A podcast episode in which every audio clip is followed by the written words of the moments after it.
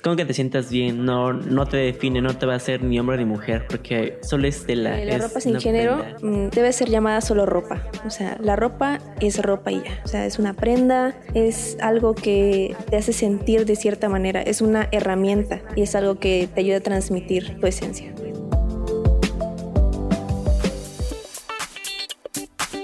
La diversidad en tu radio. Historias sin closet para la radio. Esta es una producción de Radio Universidad Veracruzana.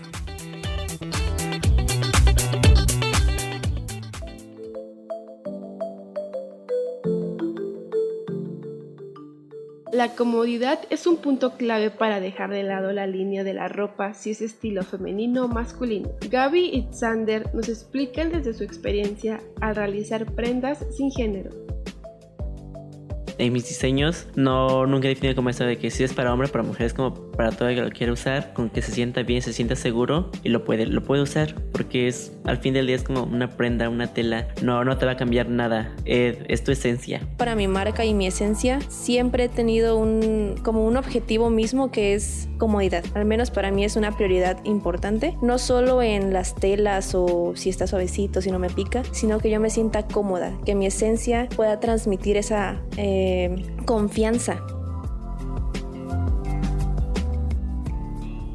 El pasado 20 de mayo fueron partícipes de Orgullo Jalapa, quien organizó el primer evento de Fashion Model 2023 en Jalapa. Después de esta experiencia, nos comenta Gaby el reto que está llevando al vestir a una drag queen. La prenda que, bueno, les presté una prenda de la colección eh, afortunadamente todas mis prendas tienen la capacidad de ser adaptables para todo el cuerpo. Es una, era un top de tiritas, digamos, que se podía ajustar perfectamente y también una falda totalmente ajustable. Entonces soy consciente de que eh, las drag queens hacen su performance, ¿no? Hacen su show, hacen todo, necesitan estar cómodas, necesitan verse bien, necesitan llamar la atención. Pues es una técnica en la costura o en el diseño que, que se tiene que implementar, ¿no? A hacerlo apto para todas las condiciones. Claramente hay, tipos de prendas que no se van a prestar para esto, como pueden ser los vestidos de cóctel o, por ejemplo, ¿no? Que no son aptos para, o sea, hacer piruetas o voguing, todo esto. Pero todas las prendas, al menos que yo intento hacer o presentar, deben ser aptas para todos. O sea, eh, también implica mm, facilidad o una unificación en la confección en el aspecto técnico, porque mm, las prendas que tenemos conocidas como para mujer son un poquito más complicadas al momento de, hacerlas, ¿no? Tienen pinzas, tienen em, pues la estructura de la mujer es un poquito más curvilínea, ¿no? naturalmente, biológicamente.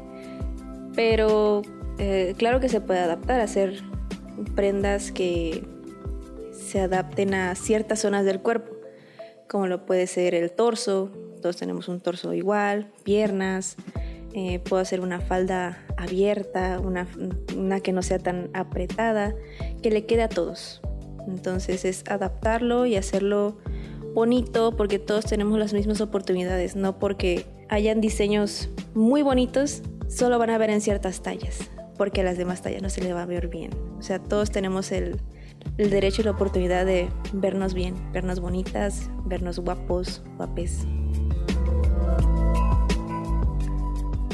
La ropa no debe tener género, para ello siempre está en la argumentación de que esta prenda es de mujer o esta otra es de hombre, en lo cual se presenta también el acoso social. ¿Cómo se vencen esas inercias de romperle el género a la ropa y que las personas se sientan cómodas de expresarse? Nos explica Sander.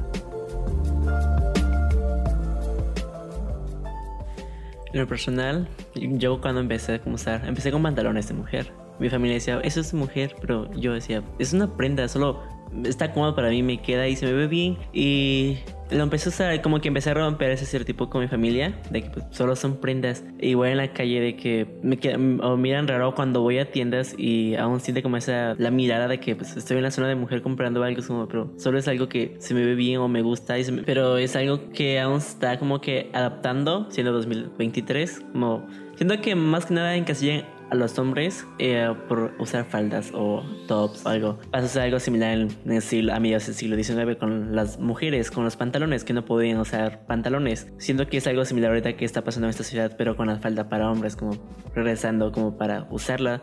Es algo nuevo, puede que tarde mucho en aceptarse, como las mujeres con los pantalones, pero puede pasar porque ya mayormente nuestra generación es como más abierta, pues se puede combinar el arte con las prendas, sea falda, sea vestido, sea top, sea pantalón, lo puedes a cualquier persona porque es la manera que tú te sientes cómodo, cómo, te, cómo quieres expresarte.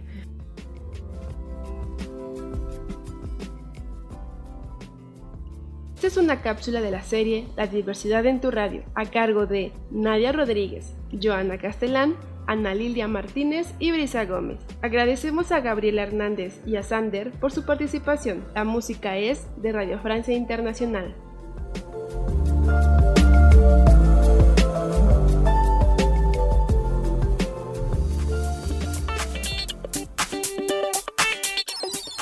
Termina junio escuchando La diversidad en tu radio. Escucha la serie por Radio V en el 90.5 de FM, en www.v.mx diagonal radio, en la app de Radio V y en nuestras cuentas de Spotify, Apple Podcast y Google Podcast. Esta es una producción de Radio Universidad Veracruzana.